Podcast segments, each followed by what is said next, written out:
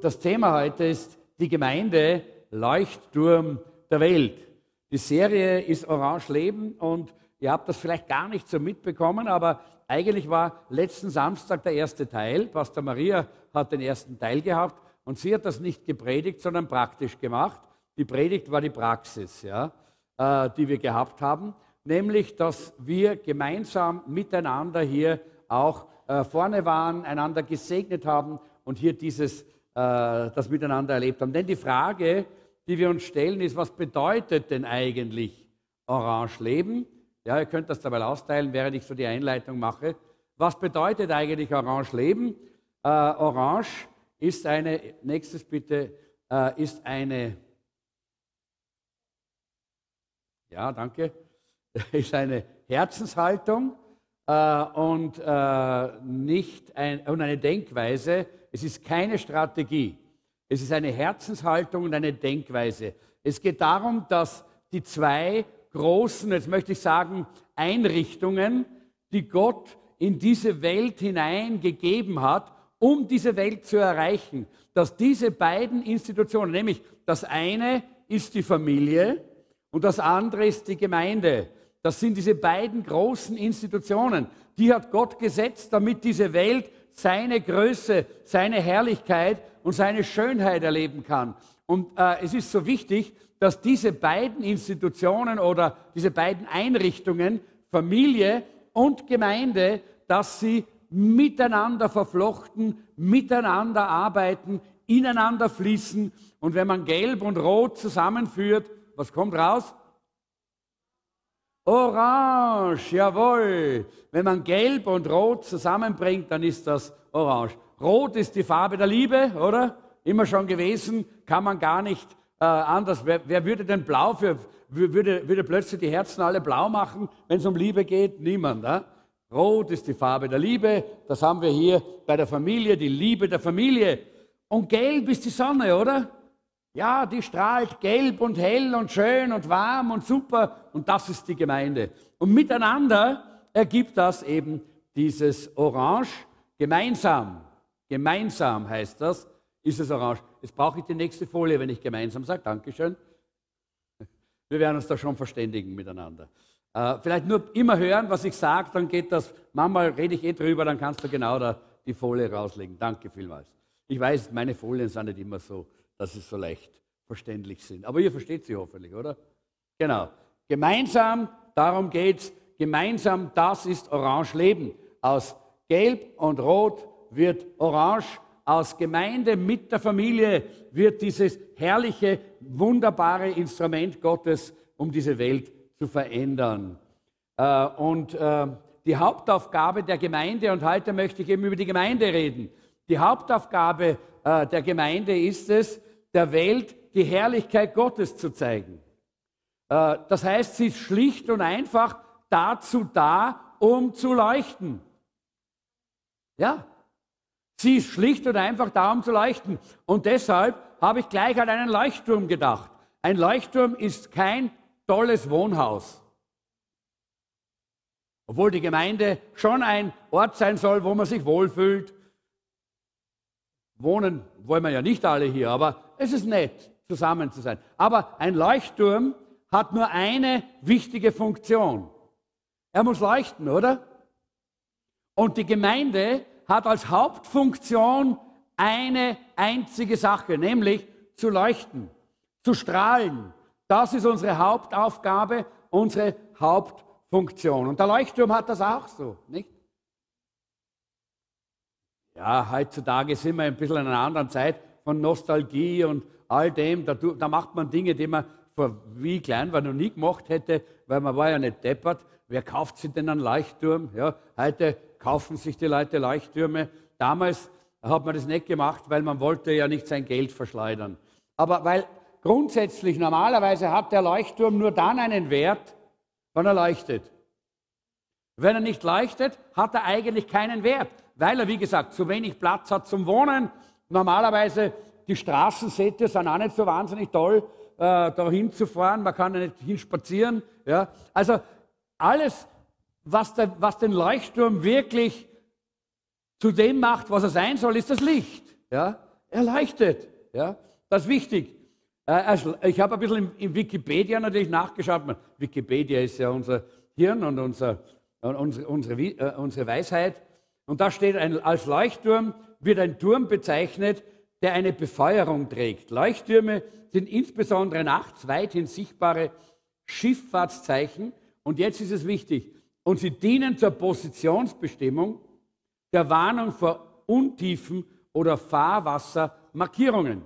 Wenn du unterwegs bist mit einem Schiff, und ich denke, äh, das ist äh, heute nicht mehr ganz so problematisch, weil wir haben Radar, wir haben all diese Dinge, aber früher gab es das nicht. Und manchmal fällt auch das Radar aus auf einem Schiff, dann hast du nur eine Möglichkeit, deine Position zu bestimmen. Es gibt so wunderbare große Schifffahrtskarten. Wer hat sowas schon mal gesehen? So Schifffahrtskarten. Sollt ihr euch mal irgendwo anschauen, vielleicht könnt ihr der Donaudampfschifffahrtsgesellschaft gehen oder irgendwo. Das ist wirklich interessant. Dort ist alles eingezeichnet, was unter Wasser ist. Ja? Da sieht man alles, was unter Wasser ist, an Untiefen, äh, an Riffen und allem. Und da sieht man auch ganz genau, wo so ein Leuchtturm steht. Ist eingezeichnet. Und wenn man wissen will, wo man sich selber befindet, das steht nämlich nicht in der Karte. Ja? Was muss man machen? Man schaut, ob man irgendwo einen Leuchtturm sieht. Und dann schaut man auf die Karte und dann sieht man, okay, dort blinkt der Leuchtturm. Und jeder Leuchtturm hat ein individuelles Licht, eine ganz eigene Blinkfrequenz. Und deshalb weiß man, welcher Leuchtturm wo steht. Und dann kann man sagen, aha, das ist der Leuchtturm, den ich jetzt hier auf der Karte sehe. Und dort ist der Leuchtturm, den ich dort auf der Karte sehe. Jetzt weiß ich, wo ich bin. Und wenn man das nicht weiß und es ist stockfinster, vielleicht Nebel, dann ist die Gefahr groß, dass man untergeht, dass man ertrinkt, weil man auf ein Riff auffährt oder sonst irgendwo in die Untiefen kommt. Und da habe ich wieder gedacht, wie wichtig sind wir als Gemeinde. Leute, die Gemeinde ist die Hoffnung dieser Welt. Ohne die Gemeinde zerschellen die Menschen an den Untiefen dieser Welt an den ganzen Felsen, an den Sünden, an all dem, was der Satan, der Teufel aufgebaut hat, äh, was von ferne schön ausschaut. Aber wenn man näher kommt, macht Crash.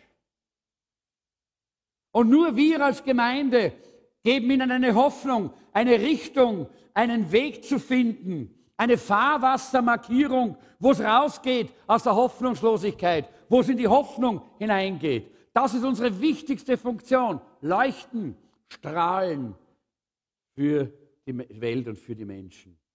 In der Bibel gibt es dafür auch ein Bild und dieses Bild äh, ist das Bild des Leuchters.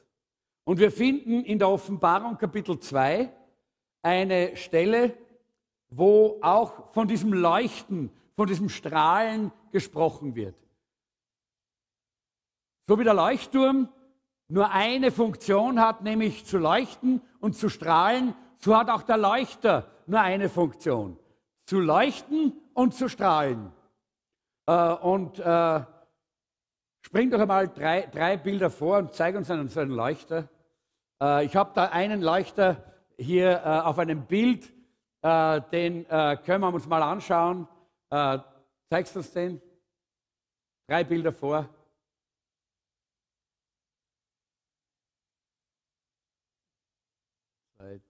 Geht schon?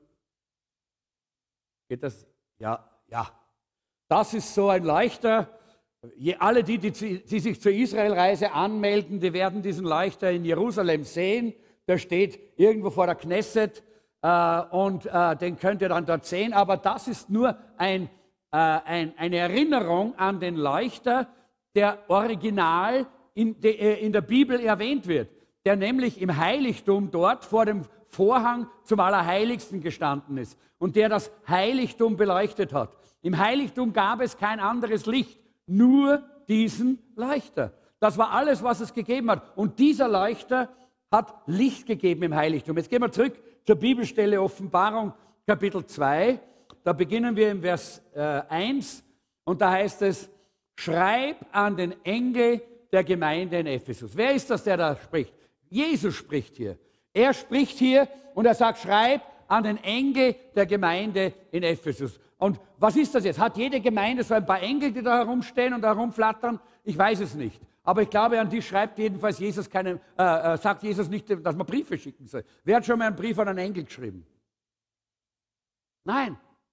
Worum es geht hier ist, schreib an den Leiter der Gemeinde in Ephesus. Und der wird Engel genannt, weil die Übersetzung so ist. Eigentlich ist das griechische Wort Angelos und das heißt Gesandter, Beauftragter, Gesalbter. Und ich möchte einfach, dass wir ein bisschen auch dran denken, das ist, wie Gemeinde einfach aufgebaut ist. Gott sendet, Gott salbt, Gott, äh, Gott beruft Menschen. Und wenn man diese Berufung und diese Salbung nicht hat, dann soll man sich nicht hierher stellen und versuchen, eine Gemeinde zu leiten, denn dann ist man kein Angelos Gottes, sondern dann ist man vielleicht ein selbstgemachter Geistlicher. Wenn man so sagen kann, ja. Das sind dann die, die statt gesalbt salbungsvoll reden. Ja. Das sind dann die, die zwar alles perfekt können, aber wo man nicht spürt, dass die Gegenwart Gottes da ist. Ja? Aber wir glauben daran, und das ist auch das, was wir immer wieder sagen, dass Männer und Frauen berufen werden von Gott und gesalbt werden zu diesem Dienst, zum Dienst der Leitung der Gemeinde. Und da glaube ich, da geht es nicht nur um den Hauptleiter, es geht auch um die anderen Leiter, die, das Leitungsteam, das berufen sein muss und gesalbt sein muss in jedem Bereich einer Gemeinde. Angelos heißt Gesandter. Wir sind schlicht und einfach nur Gesandte. Wir haben keine Autorität in uns selber, sondern wir sind Gesandte, von Gott gesandt, um diese Aufgabe einfach für Gott zu tun und in der Kraft Gottes und in seiner Gegenwart. Denn das ist das Wichtige, denn er sagt, der, äh, der, in, der in seiner rechten Hand die sieben Sterne hält und zwischen den sieben goldenen Leuchtern umhergeht. Und die sieben goldenen Leuchter sind ein Bild für die Gemeinde. Die Geme der, der, Leuchter ist ein Bild für die Gemeinde und die sieben ist ein Bild für die, für die Fülle der Gemeinde. Jesus geht unter den Gemeinden. Und wenn Jesus nicht da ist, Leute, dann hören wir auf, Gemeinde zu machen. Das ist so wichtig, dass wir das verstehen. Ja? Wir können nur dann auch als Beauftragte Gottes in einer Gemeinde dienen, wenn Jesus hier ist. Wenn Jesus hier durch die Reihen geht, wenn Jesus dein Herz berührt, wenn Jesus redet und durch seinen Heiligen Geist prophetisch genau in da, in dein, hineinspricht in deine Situation. Ich habe mal so gelacht vor einigen, vor einigen äh, Wochen habe ich gepredigt und da war eine Dame hier und die ist nachher, äh, glaube ich, zur Brigitte oder zu jemandem gegangen und hat gesagt, na, der hat, der hat sich im Facebook über mich erkundigt, weil der hat alles gesagt, was in meinem Leben ist. ich, ich gehe kaum ins Facebook. Schon gar nicht, um meiner Dame nachzugehen. Also Aber das ist, was Gott tut. Er geht unter dem goldenen Leuchtern. Wisst ihr, das ist das Wunder der Gemeinde. Jesus geht unter den goldenen Leuchtern. Und das ist äh, das, das ist die, Hoffnung, die wir haben, dass wir nicht nur eine Religionsgemeinschaft sind, dass wir nicht nur auch wieder eine Kirche sind, sondern wir sind Gemeinde Gottes. Wir sind unter die, äh, einer von diesen Leuchtern. Und das ist jetzt der Brief an die Gemeinde in Ephesus. Und es heißt, und Jesus sagt, der zwischen diesen Leuchtern geht, der lässt der Gemeinde sagen, Jesus spricht zur Gemeinde. Jesus lässt die Gemeinde nicht einfach nur irgendwie gehen und irgendwas tun. Jesus spricht zur Gemeinde. Halleluja.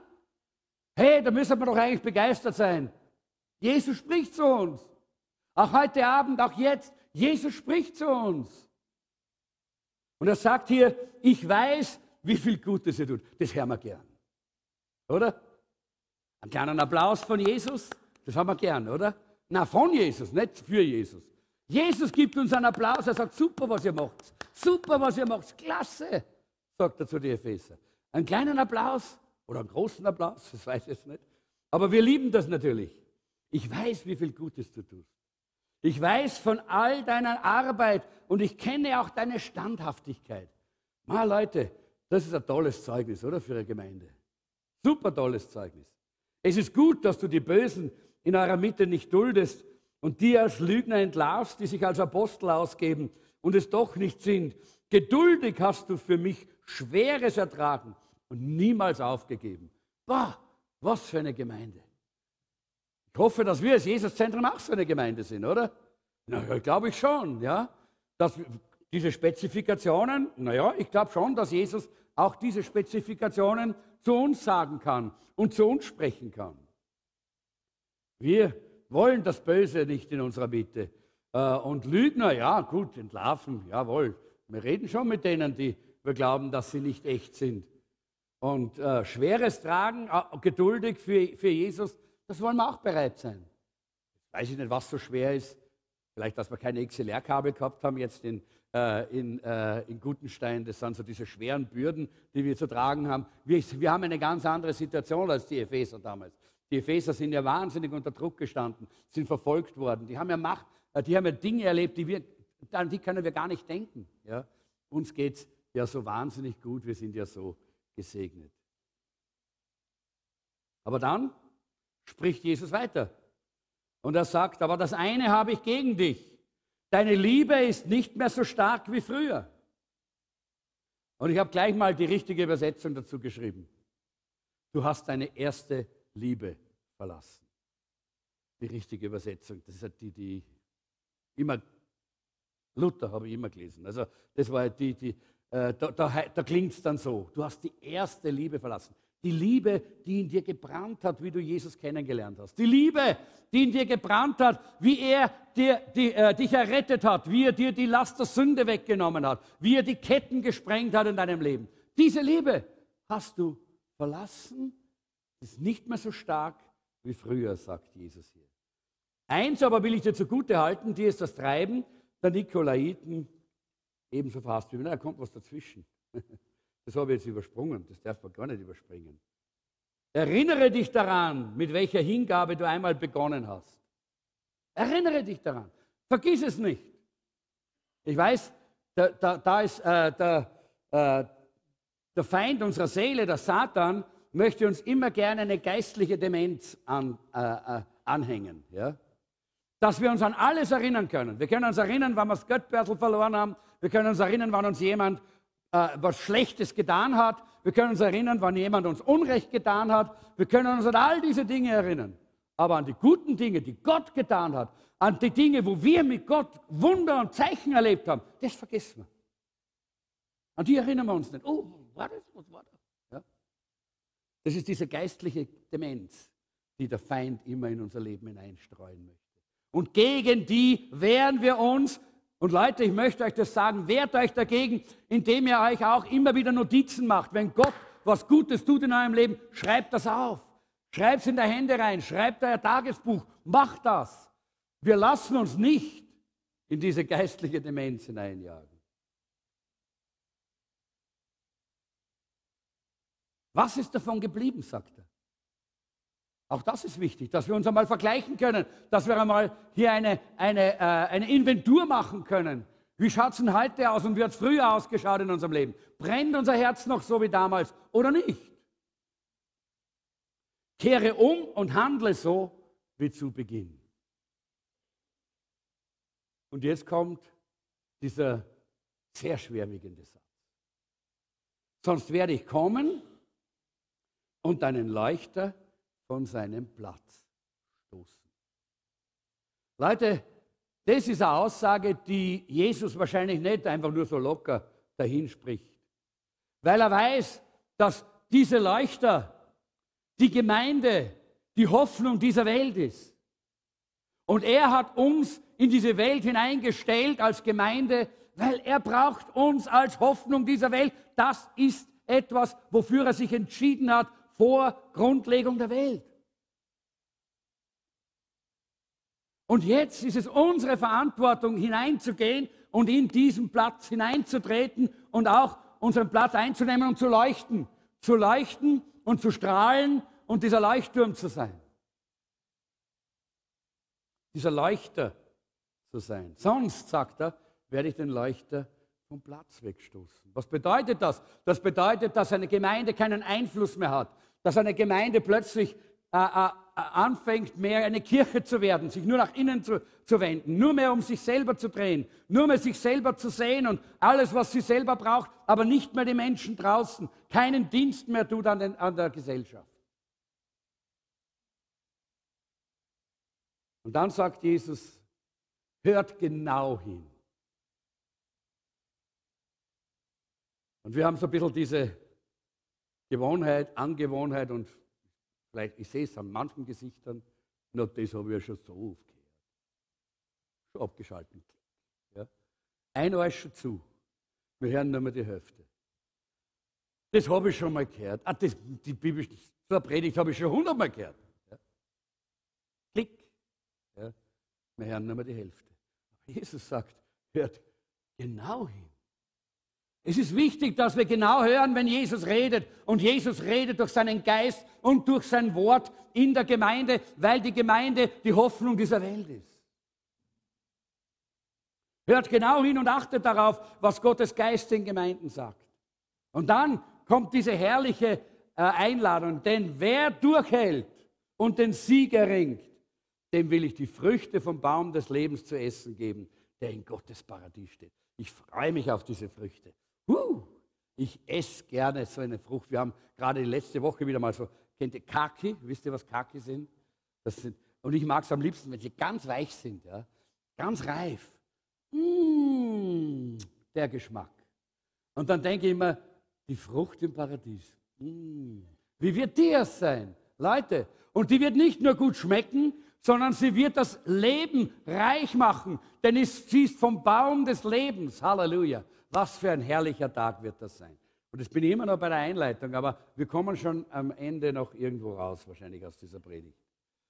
In der frühen Gemeinde hat man beim Lesen dieser Bibelstelle gar keine Probleme gehabt, weil man kannte ja noch die Menora. Man wusste ja, dass diese Menora, dieser, äh, äh, du kannst den, äh, die Menora wieder hinlegen, äh, die Menora, dass das ein, ein, ein wichtiges Instrument, ein wichtiges Teil äh, von Gottes Plan in der, äh, in der Stiftshütte war. Es war, äh, die, äh, es war eigentlich einer der wenigen Gegenstände, die Gott gefordert hat für die Stiftshütte. Das mussten sie tun. Kannst die nächste auch noch zeigen? Eine goldene Menora. Schauen wir uns auch noch an. Seht ihr? Äh, und äh, es ist ganz interessant, dass diese, diese Menora, war eine goldene Menora dort in, äh, in der Stiftshütte, das Bild für die Gemeinde ist. Gold und wunderschön gemacht.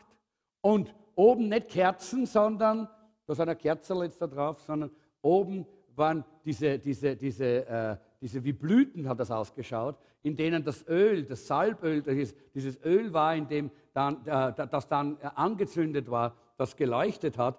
Und es gab eine ganz genaue Anweisung, wie man diese, diese Menora, diesen, äh, diesen Leuchter handhabt und auch welches Öl man verwenden muss. Das hat Gott ganz genau gegeben. Und Leute, ich glaube, wenn wir die Bibel ernst nehmen, dann sehen wir da ganz genau, wie Gott will, dass wir mit der Gemeinde leben und umgehen und was die Gemeinde braucht.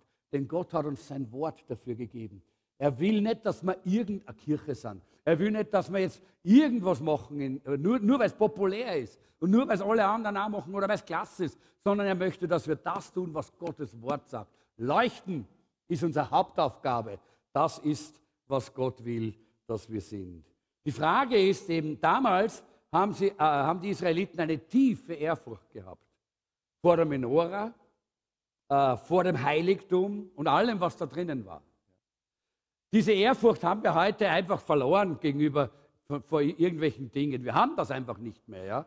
Und auch vor der Gemeinde haben wir das oft nicht mehr. Die Frage ist, wie siehst du die Gemeinde? Manchmal haben Gemeinden ein Imageproblem, ja? Und dieses Imageproblem ist dadurch, äh, kommt dadurch, dass die, die Glieder, die Mitglieder der Gemeinde ein Identitätsproblem haben, sich mit der Gemeinde zu identifizieren und zu sagen, das ist meine Gemeinde, das ist die Gemeinde Gottes, das ist die Gemeinde, die biblisch ist, wo Gott sich offenbart, wo die Herrlichkeit Gottes ist und wo ich Gott kennenlernen und Gott erleben kann. Weil Man sieht alles andere, man sieht alles Mögliche ja, mit den Augen. Und dann beurteilt man und dann macht man, dann trifft man ein Urteil. Unser Auge ist ein wichtiges Sinnesorgan. Und das, was wir sehen und aufnehmen, bestimmt häufig das Bild von dem, was wir dann weitergeben oder was wir selber in uns haben und wie wir reden über, über das. Manchmal sagen Leute, ich glaube nicht, was ich nicht selbst mit eigenen Augen gesehen habe. Aber jetzt möchte ich euch einmal eines zeigen. Zeigst du uns das nächste Bild? Sag mir, wo der schwarze Punkt ist, bitte. Siehst du ihn? Ja? Ja? Der eine sieht links, der andere rechts, der andere oben, der dritte unten. Warum?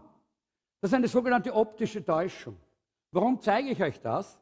Weil ich euch einfach auch sagen möchte, wir können uns nicht immer nur auf das verlassen, was wir sehen, was wir so oberflächlich mal hören und daraus machen wir Urteile und damit, mit diesem Urteil, beurteilen wir dann die Gemeinde, sondern es geht darum, dass wir genau so sind, wie Gott es sagt in 1 Samuel 16, Vers 7. Was steht denn da? Ein Mensch sieht, was vor Augen ist, der Herr aber sieht die Herzen an. Und darum geht es, Leute.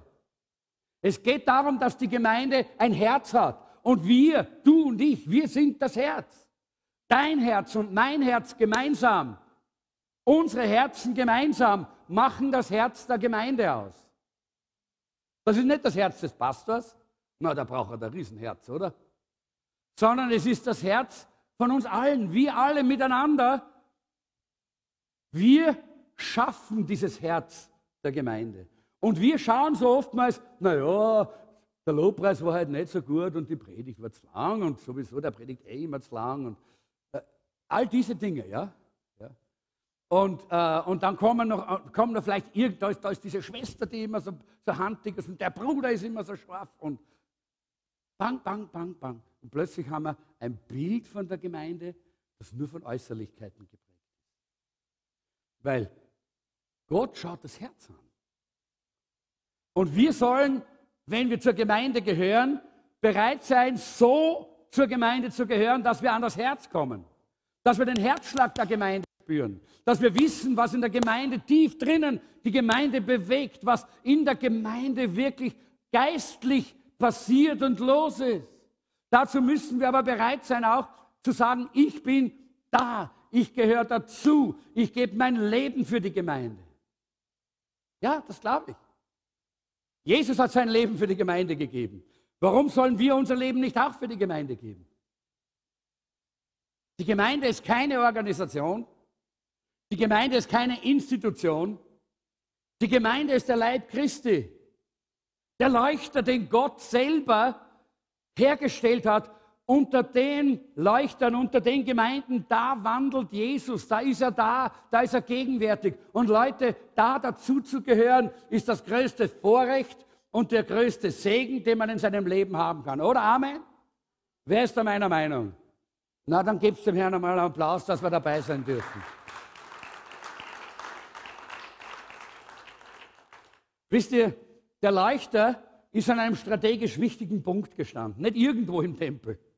Es war nicht so, dass, Jesus, äh, dass Gott gesagt hat, damals baut da die Stiftshütte und da macht es so einen Leichter, na stellt es hin, was wollt. Nein, nein, er hat einen ganz exakten Punkt gehabt, wo dieser Leichter hingehört hat, und zwar neben den Tisch mit den Schaubroten. Diese Schaubrote haben auch geheißen, die Brote der Gegenwart.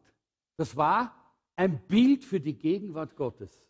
Und Jesus selber sagt, ich bin das Brot des Lebens, oder? Damit sehen wir hier diese Connection, diesen Zusammenhang. Und der Leuchter, der war dort dazu da, um auf diese Schaubrote Licht zu werfen. Der Leuchter hat nicht einfach so rundum gestrahlt, sondern das war ein ziemlich gerichtetes Licht. Das hat genau die Schaubrote beleuchtet. Und genau das ist unsere Aufgabe. Wenn wir leuchten, wenn wir strahlen, dann sollen wir Gott verkündigen. Dann sollen die Menschen Gott sehen und nicht uns. Sie sollen nicht applaudieren, dass wir so ein klasser Leuchtturm sind, sondern sie sollen applaudieren, weil unser Licht auf Gott hinweist. und Gott zeigt und Gott den Leuten vor Augen führt. Das ist wichtig. Aber da müssen wir uns gleich einmal fragen. Diese Frage ist sofort bei mir aufgetaucht. Was haben wir denn für ein Gottesbild? Was für einen Gott strahlen wir denn hinaus da mit unserem Licht? Welchen Gott strahlen wir denn hinaus? Was haben wir denn für einen Gott? Das ist die Frage, die wir uns heute auch ein bisschen stellen wollen. Wen beleuchten wir? Wie steht es denn mit dem Gottesbild in unserer Gemeinde? Ist der Herr dein Gott? Diese Frage muss man hier und da mal stellen. Ist er wirklich noch dein Gott oder ist er nur mehr der Gott oder ein Gott? Das sind Fragen, die müssen in, den, in diesem Zusammenhang gestellt werden, weil es wichtig ist. Weil Jesus genau diese Fragen der Gemeinde in Ephesus stellt. Das ist alles impliziert in dieser Frage, hey, du bist nicht mehr dort, wo du mal warst. Du brennst nicht mehr so, wie du mal gebrannt hast. Deine Liebe ist nicht mehr dieselbe wie damals. All das ist hier beinhaltet.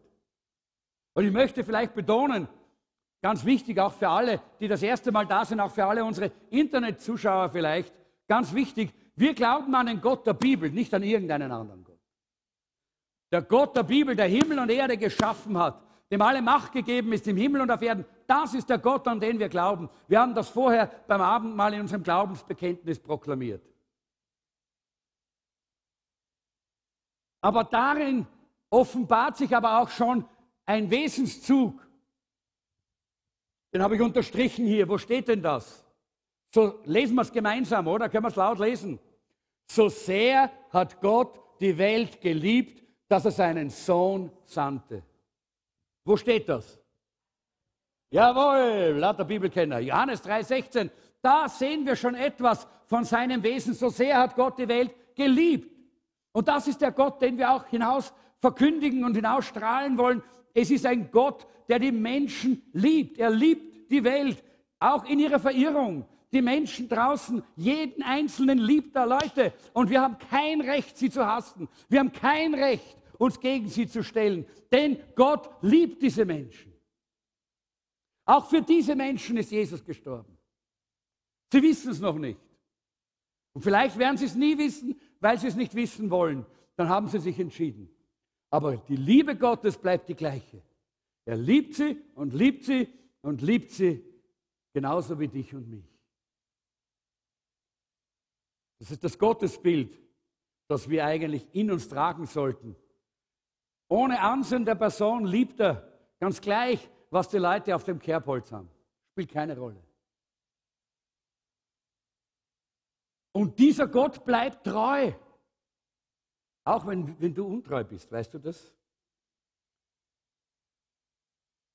1. Johannes 1, 1. Johannes 3, 1 bis äh, 3, das habe ich gestern Abend in Gutenstein gelesen, bevor wir hineingegangen sind. Äh, in den ersten Abend sind wir als Team zusammengesessen und ich habe so stark am Herzen gehabt, das zu lesen, weil ich gemerkt habe, da war Kampf und da war Ablehnung und da war Widerstand auch von einigen der Teilnehmer. Und dann habe ich, hab ich das gelesen. Seht doch, wie groß die Liebe ist, die der Vater uns schenkt. Denn wir dürfen uns nicht nur seine Kinder nennen, sondern wir sind es wirklich. Halleluja. Wir sind es wirklich. Und wie geht es dann weiter? Als seine Kinder sind wir Fremde für die Welt, weil Gott für sie ein Fremder ist. Weil sie Gott nicht kennen, deshalb kennen sie uns auch nicht. Deshalb sind wir für sie auch Fremde. Ja? Und das haben wir gestern auch gesagt, wir wollen das einfach akzeptieren. So ist es halt. Die sind nicht böse auf uns, die kennen uns nur nicht, weil sie Gott nicht kennen. Und dann heißt es hier, meine Lieben, wenn wir schon jetzt Kinder Gottes sind, was werden wir erst sein, wenn Christus kommt? Dann werden wir ihm ähnlich sein, denn wir werden ihn sehen, wie er wirklich ist. Wer diese Hoffnung hat, der meidet jede Schuld, so wie Christus ohne Schuld war. Wir müssen unser Gottesbild von Zeit zu Zeit reinigen und uns fragen, welches Bild in uns lebt. Weil wir immer wieder vom Feind dazu gedrängt werden, unser Gottesbild zu verändern. Und wir als Gemeinde müssen auch gemeinsam immer dran bleiben und dran arbeiten, dass wir den Gott der Bibel verkündigen und keinen anderen. Nicht den alten gesetzlichen Mann, der hinter einer, äh, hin, hinter einer e, hin, himmlischen Eiche sitzt mit dem Stock und wehe, wenn du, wenn du einen Spaß hast, dann springt er hervor und zieht dir eine über. Das ist nicht unser Gott. Das ist auch nicht der Gott der Bibel. Aber das ist der Gott, von dem viele glauben, dass es der christliche Gott ist. Was für ein verdrehtes Gottesbild. Der Feind unserer Seele, er wird immer unser Gottesbild verdrehen. Er wird dir sagen, ah, jetzt hast du wieder einmal hast wieder gesündigt, ah, jetzt hast du wieder einmal einen Bock geschossen, jetzt hast du wieder einmal einen Mist gedreht. Ah, bei dir ist vorbei. Ja. Brauchst gar nicht mehr zu Gott kommen. Ist schon vorbei. Und er bringt Verdammnis in unser Leben hinein. Aber was sagt uns die Bibel? Es gibt keine Verdammnis. Halleluja. Für die in Christus Jesus sind. Das ist unser Gott. Er verdammt dich nicht, auch wenn du mal versagst, auch wenn du mal zu Fall kommst. Er verdammt dich nicht. Halleluja. Er hat uns göttliche Zusagen gemacht, dass er gnädig ist, dass er barmherzig ist. Und genau das ist wichtig, dass wir das nie vergessen. Ich habe das auch in den letzten Tagen einmal irgendwo wieder gesagt. Gott ist barmherzig, das heißt, er gibt uns nicht, was wir verdienen. Durch Sünde und durch Schuld verdienen wir die ewige Verdammnis. Aber Gott gibt sie uns nicht, weil er barmherzig ist. Und Gott ist gnädig. Er gibt uns, was wir nicht verdienen. Wir haben das ewige Leben nicht verdient. Wir haben nicht einmal so ein herrliches und schönes Leben als Gotteskinder hier auf dieser Welt verdient. Haben wir nicht verdient. Gott schenkt es uns unverdient. Das ist seine Gnade.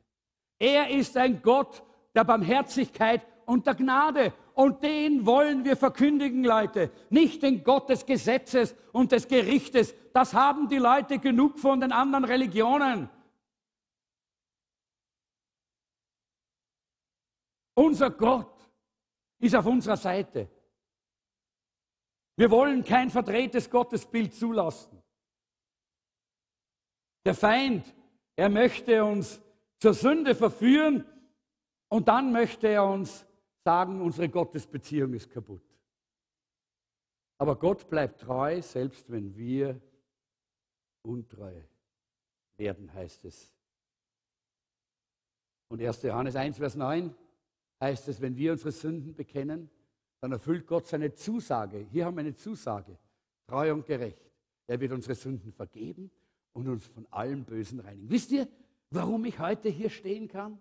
Weil das eine Realität in meinem Leben war, seit ich mich bekehrt habe. Halleluja. Ist ein Pastor vollkommen, macht keine Fehler, kommt nie zu Fall, macht keine. Ich, nein, ich kann euch gleich einmal jetzt äh, äh, beruhigen, ich habe nicht Ehebruch begangen. Habe ich nie. Weil vielleicht sitzen schon wieder einige und denken, was hat er denn jetzt gemacht, was hat er jetzt gemacht. Aber wisst ihr, es gibt andere Dinge, die auch genauso schwerwiegend sind in Gottes Augen. Ja? Und je, je, je mehr wir mit Gott gehen und je feiner unser Gewissen wird, desto mehr werden auch die kleinen Dinge schwerwiegend.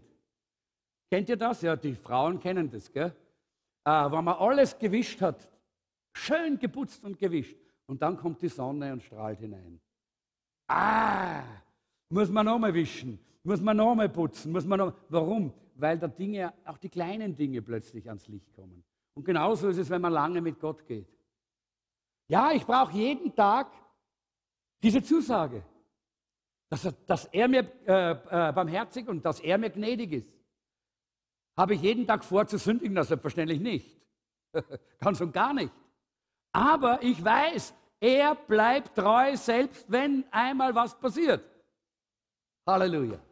Und diesen Gott wollen wir beleuchten. Der Gott, der weit größer ist als all das, was der Feind immer wieder in unser Leben hineinsprechen möchte. Es stimmt eben nicht, dass Gott uns verlässt. Er bleibt treu. Und Gott ermutigt uns, er sagt, ich bin der Herr, dein Gott. Halleluja. Sein persönlicher Gott. Ich bin der Herr, dein Gott. Das kommt später. Bleibt beim anderen. Genau. Ich bin der Herr, dein Gott. Nicht ein Gott. Nicht irgendein äh, ein, ein, ein mystischer Gott, den man mit, mit Yoga oder mit irgendwelchen äh, Übungen versuchen muss, irgendwie kennenzulernen oder irgendwo zu überzeugen. Nein, er ist schon da. Brauchst du gar, nicht, gar keine Sorgen machen. Er geht unter den Leuchtern. Er ist da. Ob du ihn fühlst oder nicht, das spielt keine Rolle. Das ist ungefähr so wie mit der, mit der Schwerkraft. Gell? Ein normal gesunder Mensch fühlt die Schwerkraft nicht, oder? Ist sie trotzdem da? Wer, wer, wer ist mit mir? Die Schwerkraft ist trotzdem da, auch wenn man sie nicht fühlt, oder? Wer? Na, die, viele wissen es nicht. Da probier's einmal bei der Stiege und, und lass dir mal runterfallen. Ne? Ja, sie ist da. Und genauso, Jesus ist da, auch ob du es fühlst oder nicht. Seine Gegenwart ist Realität. Und er sagt, ich bin alle Zeit bei euch bis an das Ende der Welt. Ich habe vorher schon darüber gesprochen, dass er in uns lebt und ich möchte vielleicht gerade noch aus Jeremia äh, 6,16 diesen Vers, damit wir uns das einfach daran erinnern, den habe ich auch hineingeschrieben. Äh, so spricht der Herr, tretet auf die Wege. Und zwar die Wege des Glaubens an ihn. Ja? Auf die sollen wir gehen, auf diese Wege des Glaubens, des Vertrauens. Und fragt nach dem Faden der Vorzeit. Die Wege, die hinter uns liegen, in fast 20 Jahren in einer als fast 20 Jahre alte Gemeinde, haben wir gedacht, da kann man nach hinten schauen, da sieht man manche Wunder, da sieht man manche Fehler, manches Versagen und immer war Gott treu. Halleluja. Und immer ist er treu geblieben und immer ist er da gewesen und bis heute noch ist er da. Jesus ist treu. Er verlässt uns nicht. Wo denn der, äh, äh, eben äh, seht und fragt nach dem Faden des Vor, äh, der Vorzeit, wo denn der Weg des Guten sei. Wir wissen ja, dass Gott gut ist, habe ich hier geschrieben. So sagt es die Bibel. Und geht in diesen Weg. Dann werdet ihr Ruhe finden für eure Seelen. Und das brauchen wir alle. Den Gott wollen wir hinaus verkündigen. Und vielleicht gibt es auch jemanden heute hier, der zur Gemeinde gehört oder vielleicht lange bei der Gemeinde war oder in der Gemeinde sich befunden hat und du hast irgendwo diesen Gottesbezug verloren. Und ich möchte dir einfach eines sagen. Gott bietet sich dir gerade jetzt durch diese Predigt wieder neu an. Und jetzt kommt dieses rote, Gott sagt, ich bin der Herr, dein Gott. Ich glaube, das ist ein prophetisches Wort. Ich bin der Herr, dein Gott. Wollen wir nicht weitergehen wie damals in deinen guten und feurigen Zeiten? Du warst mal feurig. Du hast mal gebrannt für Jesus. Heute bist du vielleicht ein Agnostiker oder vielleicht bist du ein Zweifler oder vielleicht bist du ein Kritiker oder was immer. Ja? Und Gott bietet dir an, er sagt, ich bin der Herr, dein Gott. Come on, deine Entscheidung. Wollen wir nicht wieder, so wie damals in deinen guten, freudigen Zeiten, vorangehen, vorwärts gehen? Wie wär's, sagt Gott. Ich bin der Herr, dein Gott. Und ich möchte, dass wir ganz kurz einen Augenblick, die Predigt ist nicht aus, aber kurz einen Augenblick der Stille haben. Augen zu, bitte. Und ich möchte einfach beten. Ich, ich werde jetzt niemanden äh, zum Handheben oder so auffordern, sondern ich möchte einfach beten. Wenn das jetzt jemand persönlich, weil ich habe das persönlich empfunden für jemanden. Wenn das jetzt dich getroffen hat und Gott hat zu dir gesprochen, dann gib ihm eine Antwort und sag, ja Herr, ich verstehe zwar nicht wie, ich weiß zwar nicht, was jetzt passieren soll, und, aber ich entscheide mich dafür, ja, ich möchte mit dir weitergehen. So wie damals in den guten, feurigen Zeiten.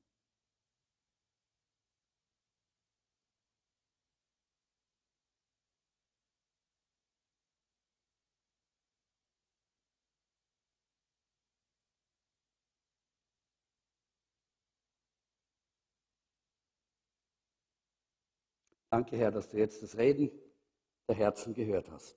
Amen.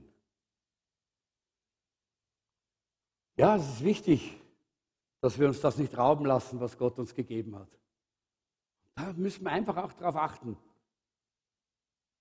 Und lass uns miteinander träumen von dem, was Jesus vor uns gelegt hat, was er uns in seinem Wort verheißen hat. Das wird alles Realität werden. Was er gesagt hat durch prophetische Worte, das wird kommen, das wird kommen, das wird kommen, ich bin ganz sicher. Wissen nicht wann, spielt auch keine Rolle, denn die Propheten haben immer, wisst ihr das, haben immer äh, viele verschiedene äh, äh, Dinge zur gleichen Zeit gesehen. Aber eines wissen wir, wenn Gott redet, dann geschieht es auch. in dem Text der Offenbarung, da sehen wir aber auch, dass Gott sich darum sorgt, dass diese sieben Gemeinden ihre Wirkung nicht verlieren. Er spricht zu allen diesen sieben Gemeinden. Er hat diese sieben Leuchter und er spricht dort zu diesen sieben Gemeinden. Es gibt andere Formen da, ich habe das auch schon anders auch natürlich ausgelegt. Es ist die Fülle der Gemeinde, es ist auch die, die, die Kirchengeschichte da beinhaltet und so weiter. Viele verschiedene Gemeindeformen sehen wir auch da drinnen. Aber eines ist wichtig. Jesus sorgt sich um jede Einzelne, dass sie ihre Wirkung nicht verliert. Er will, dass wir wirksam sind in dieser Welt. Er will, dass unsere Wirkung in die Welt hinaus nicht verloren geht, denn wir sind die Hoffnung dieser Welt. Und deshalb sorgt er sich um das. Er will, dass von diesem Leuchter in, in der Stiftshütte dieser Strahl auf die Schaubrote auf Jesus geht. Er, der das Brot des Lebens ist. Das Einflussvermögen der Gemeinde hängt davon ab, wie sie sich positioniert und worauf sie ihren Fokus richtet. Das ist wichtig. Manche Gemeinden verlieren deshalb ihre Wirkung, weil sie nicht mehr Jesus im Zentrum haben. Weil alles andere wichtig ist, aber nicht mehr Jesus im Zentrum. Und Leute, wir haben nicht nur so zufällig den Namen Jesus Zentrum gewählt, sondern damals haben wir so stark empfunden, das soll unsere Identität sein. Jesus im Zentrum. Jesus, Jesus und Jesus allein. Und unser Licht und unser Strahl soll auf Jesus gerichtet sein, dass die Menschen ihn erkennen und ihn sehen, so wie er ist. Manche Gemeinden verlieren ihre Wirkung, weil sie nicht mehr Jesus im Zentrum haben, weil sie ihn nicht mehr suchen, weil sie Methoden und alle möglichen Dinge haben. Und Jesus hat aber gesagt, und wenn ich erhöht werde, dann werde ich alle zu mir ziehen. Ich, wir wissen, dass er von seiner Kreuzigung spricht. Aber es ist auch ein Wort, das wir immer wieder prophetisch auch so sehen, dass wenn wir ihn erheben, wenn wir ihn erhöhen im Lobpreis, wenn wir ihn im Gebet erhöhen, wenn das ein Lebensstil, ein, das Herz der Gemeinde ist, dass Jesus erhöht und erhoben wird, dann zieht er die Menschen zu sich.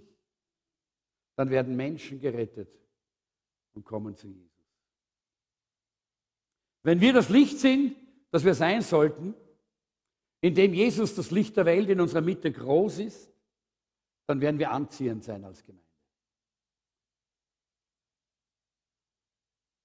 Wisst ihr warum? Die meisten Menschen suchen nach einem Licht in ihrem Leben. Viele gehen dann zu Gurus oder zu irgendwelchen komischen, verrückten äh, Ideen und Religionen, weil sie suchen ein Licht. Ich selber habe Licht gesucht. Ich war ein Sucher, bevor ich zu Jesus gekommen bin, weil ich habe ein Licht gebraucht. Ich habe den Weg des Lebens nicht gesehen und den Sinn des Lebens nicht gefunden. Und so geht es den Menschen draußen in der Dunkelheit. Sie suchen ein Licht. Ihr könnt diese Stelle dann selber lesen oder vielleicht müssen wir sie doch lesen, denn Gott, der da hieß, das Licht aus der Finsternis hervorleuchten, der hat einen hellen Schein wohin gegeben? In unsere Herzen. Wozu? Damit durch uns erstünde, entstünde die Erleuchtung von der Erkenntnis der Klarheit Gottes im Angesicht Jesu Christi. Durch uns soll es leuchten und strahlen. Und wenn es nicht mehr leuchtet durch dich, Leute, dann haben wir etwas Wesentliches verloren. Und heute bin ich hier, um über in Orange leben, um über diesen wesentlichen, wichtigen Part und Teil zu sprechen. Die Gemeinde das Licht, das Leuchten. Gott macht sich nicht so viel Sorgen um die gesellschaftlichen Dinge. Ich glaube nicht, dass Gott sagt, oh, oh, jetzt hat er kurz mit den Grünen angefangen zum Reden. Das ist doch Gott nicht so ein Problem, oder? Oder, oh, jetzt ist dort in Deutschland eine Regierung, da können jetzt die Sozialisten dabei. Nein, das ist ihm völlig wurscht. Glaubt mir das? Nicht, dass Gott nicht auch da mit hineinwirkt möchte nicht sagen, dass Christ in Politik falsch ist. Das ist richtig. Ja? Aber das ist nicht sein Hauptproblem. Versteht ihr? Da muss er sich nicht die Haare raufen, wann was anders läuft, als wir denken, was richtig wäre. Ja? Sondern Gott fragt sich, ist der Leuchter noch da? Leuchtet die Gemeinde noch? Strahlt die Gemeinde noch? weil wenn die Gemeinde leuchtet und strahlt, dann wird die Gesellschaft auch davon beeinflusst. Dann wird die Politik auch davon beeinflusst. Dann werden auch all die verschiedenen Bereiche des Lebens beeinflusst, weil das Licht hineinstrahlt. Das Licht, das Jesus zeigt. Und wir müssen kontinuierlich darauf achten, dass der Leuchter an seinem Platz bleibt. Es gibt immer wieder eben auch diese Probleme, dass der Feind versucht, uns abzulenken und wegzuführen von dem wesentlichen Auftrag, leuchten, Licht haben, zu strahlen. Und wir sind so beschäftigt mit so vielen Dingen und verlieren unser Licht und verlieren die erste Liebe. In dieser Offenbarung zwei Stelle, und jetzt komme ich schon zum Schluss, da ist Jesu Problem, dort wie er dort die Gemeinde anspricht, nicht die Theologie der Gemeinde. Jesu Problem ist auch nicht ihre Arbeitsmoral. Die waren nicht faul, die waren fleißig, so wie ihr. Ach, ich bin so dankbar für eine fleißige Gemeinde. Leute, manchmal denke ich mir, was wir auf die Füße stellen als Gemeinde, ist so sagenhaft. Ja? Das können Gemeinden mit einigen hundert Mitgliedern nicht. Das ist, weil ihr so fleißig seid. Das ist, weil ihr so ein Herz habt, wirklich auch euch einzusetzen. Aber das alles ist nicht das Problem von Jesus. Er sagt, super. Er sagt doch nicht, Herz auf zum Arbeiten, Herz auf zu dienen, Herz auf, euch einzubringen in die Gemeinde. Sagt er auch nicht. Was sagt er denn? Kommt zurück zur ersten Liebe. Das ist alles, was wesentlich ist, damit wir leuchten, damit wir strahlen, damit wir das sind, was wir als Gemeinde eigentlich sein sollen, weil Markus Kapitel 12, 30 ist unser Hauptauftrag. Und du sollst Gott, deinen Herrn, lieben von ganzem Herzen, von ganzer Seele, von ganzem Gemüt und von all deinen Kräften. Das ist das größte Gebot. Und dann geht es gleich weiter. Und deinen Nächsten wie dich selbst. Das ist unsere Hauptaufgabe. Strahlen, strahlen, leuchten.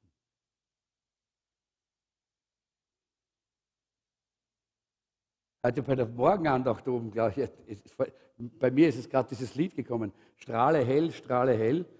Äh, heute bei der Morgenandacht, wir haben uns einfach auch ausgetauscht als Team und dann haben wir miteinander gebetet für diese Menschen. Und plötzlich kam dieses Lied, jemand hat es angestimmt und wir haben es gesungen als Team. Strahle hell, strahle hell. Das ist unsere Aufgabe. Strahle hell in dieser Welt. Wenn der Leuchter an seinem Platz steht und seine Bestimmung erfüllt, Leute, dann gibt es Auswirkungen. Auswirkungen im Geistlichen. Jawohl. Auswirkungen in der geistlichen, im Geistlichen. Die nächste Generation wird Jesus Christus kennenlernen. Wenn wir wollen, dass die nächste Generation Gott kennenlernt, dann genügt es nicht, wenn wir schön drüber reden, wer er ist. Dann genügt es nicht, wenn wir theologisch erklären können, Vater, Sohn und Heiliger Geist oder sonst was, dann müssen sie sehen, dass aus unserem Herzen das Licht strahlt. Dann müssen sie erkennen und sehen, wer Gott ist. Durch unser Leben. Wir müssen es ihnen zeigen und nicht nur davon reden. Sonst wird die nächste Generation in der Finsternis verschwinden. Und das wäre so Wir müssen erkennen und sehen, wie wunderbar unser Gott ist. Hey, ich denke mir manchmal, wir sind halt Österreicher und Österreich-Umgebung. Wir sind halt ein bisschen schwermütig und schwerfällig. Äh, manchmal leide ich darunter. Ja. Weil ich denke mir, warum können wir nicht manchmal jubeln und jauchzen und sagen, ha, ist das herrlich, Christ zu sein. Oh, ist das wunderbar mit diesem Jesus. Und nicht nur mit Worten, sondern mit Leben, dass wir tanzen, dass wir hüpfen, dass wir jubeln, dass wir klatschen, dass wir singen, dass wir rauslaufen und sagen, hey, hey, diesen Jesus müsst ihr kennenlernen. Leute, es muss unser Leben sein und nicht nur eine Theologie. Dann wird die nächste Generation es schnallen. Warum? Weil wir in einer postmodernen Generation leben. die nicht mehr nur mehr auf Worte gehen, sondern die wollen was sehen, was, die wollen was, hey, sonst lass mich in Ruhe mit dem, was du hast. Und wenn wir als Gemeinde unseren Platz als Leuchtturm wirklich einnehmen. Und wisst ihr, wer das ist, die Gemeinde? Wer ist die Gemeinde? Wer zur Gemeinde gehört, bitte steh auf. Wer, wer sagt, ich bin Gemeinde? Ich bin die Gemeinde. Ich bin die Gemeinde. Okay, super. Schau dich mal um, das ist die Gemeinde. Die Gemeinde ist nicht das Gebäude. Die Gemeinde ist, sind nicht die Leiter. Die Gemeinde ist nicht der Pastor. Die Gemeinde, das bist du und das bin ich. Und wenn wir davon reden, dass die Gemeinde richtig, richtig positioniert sein muss, dann musst du richtig positioniert sein. Dann muss ich richtig positioniert sein. Wenn wir davon reden, dass die Gemeinde leuchten soll, dann musst du leuchten und dann muss ich leuchten. Wenn wir reden davon, dass durch die Gemeinde die Herrlichkeit Gottes offenbar werden muss, dann muss durch dich die Herrlichkeit Gottes offenbar werden und durch mich dann ist die Gemeinde am richtigen Platz, in der richtigen Position und es wird Auswirkungen geben. Die nächste Generation wird jubelnd hier hereinkommen und jauchzend Gott loben und preisen. Dann werden wir sehen, wie die nächste Generation hinausgeht und Österreich auf den Kopf stellt. Halleluja. Und es wird eine persönliche Auswirkung haben. Du kannst das nächste Bild, ja genau. Es wird auch eine persönliche Auswirkung haben. Du wirst plötzlich eine, ein Mensch werden, der sicher ist in seinem Leben. Du brauchst nicht mehr so umeinander wageln und nicht wissen, der Identität und bin ich, wer bin ich, was mache ich. Ha! Dann bist du plötzlich ein Kind Gottes, ein Teil der Gemeinde Jesu, ein Beauftragter, der leuchtet in dieser Welt. Halleluja. Und das gibt deinem Leben eine neue Dimension. Und dann wird es soziale Auswirkungen geben. Das heißt, sobald wir Gott und uns selbst im Licht seines Erlösungswerks sehen, werden wir die Menschen nicht mehr so sehen wie bisher. Dann erkennen wir, dass sie uns brauchen. Und alles beginnt wo? Letzte Folie bitte. Alles beginnt mit der ersten Liebe. Dort, dort beginnt die Gemeinde, Gemeinde zu sein. So, wie sie sein soll. Leuchten, strahlen, leuchten, strahlen, verändern. Lass uns miteinander beten. Und vielleicht, weil ich strahle hell, können wir das singen? Lobpreis, kommt ihr nach vorne bitte? Strahle hell, strahle hell.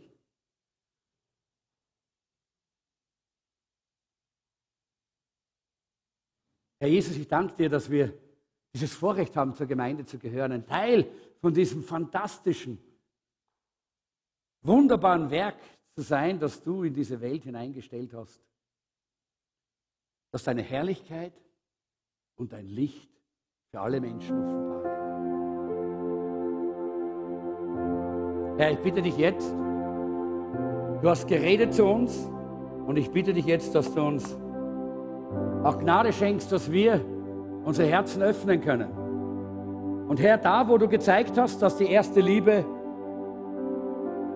aufgehört hat oder nicht mehr so brennt, wie sie einmal gebrannt hat, Herr, da hilf uns heute eine Entscheidung zu treffen. Jesus, bitte. Oh, ich flehe dich an, ich möchte brennen.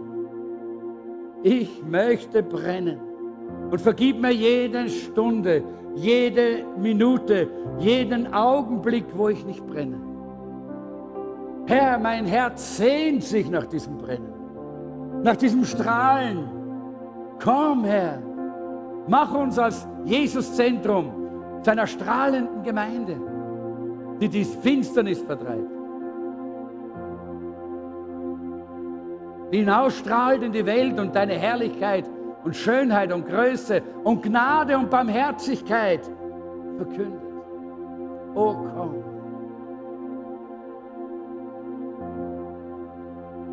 Und ich stelle mich da voll drunter, weil ich weiß, wie schnell das geht, wenn man beschäftigt ist dass die erste Liebe so ein bisschen hinuntergeht. Leider gibt es kein Messgerät dafür, gell? Ich wünschte mir gerne, ich hätte so einen Zeiger vor mir, wisst?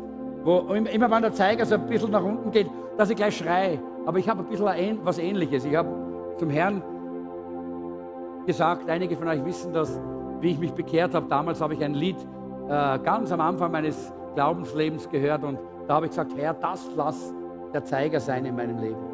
In dem Lied heißt es, Herr, lass mich immer Heimweh haben, wenn ich nicht nahe bei dir bin.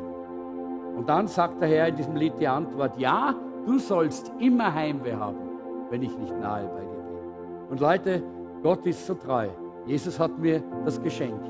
Immer wenn bei mir der Zeiger so runtergeht, oh, da habe ich so eine Sehnsucht, so eine nach Hause, nach, zu ihm. Da habe ich so ein Verlangen nach dieser ersten Liebe, dass ich es fast nicht mehr aushalte. Ja? Manchmal schaffe ich es gar nicht mehr bis nach Hause zu meinem Stuhl, dass ich mir niederknien kann, weil ich schon so fast berste vor Heimweg. Ihr wisst, was Heimweg ist? Ja? Und Leute, ich wünsche euch das. Heute, jetzt. Wenn du nicht ganz nahe bei Jesus bist, wenn dein Herz einmal mehr gebrannt hat als heute, dann komm. Ich möchte gern für dich beten. Und für mich. Ich möchte für uns beten und sagen, Herr, Feuer Gottes, wir brauchen die Liebe, dieses Liebesfeuer. Strahle hell, strahle hell. Und wenn du das spürst, dann bitte komm jetzt. Lass dir nicht Zeit. Ich, ich gehe auch darunter,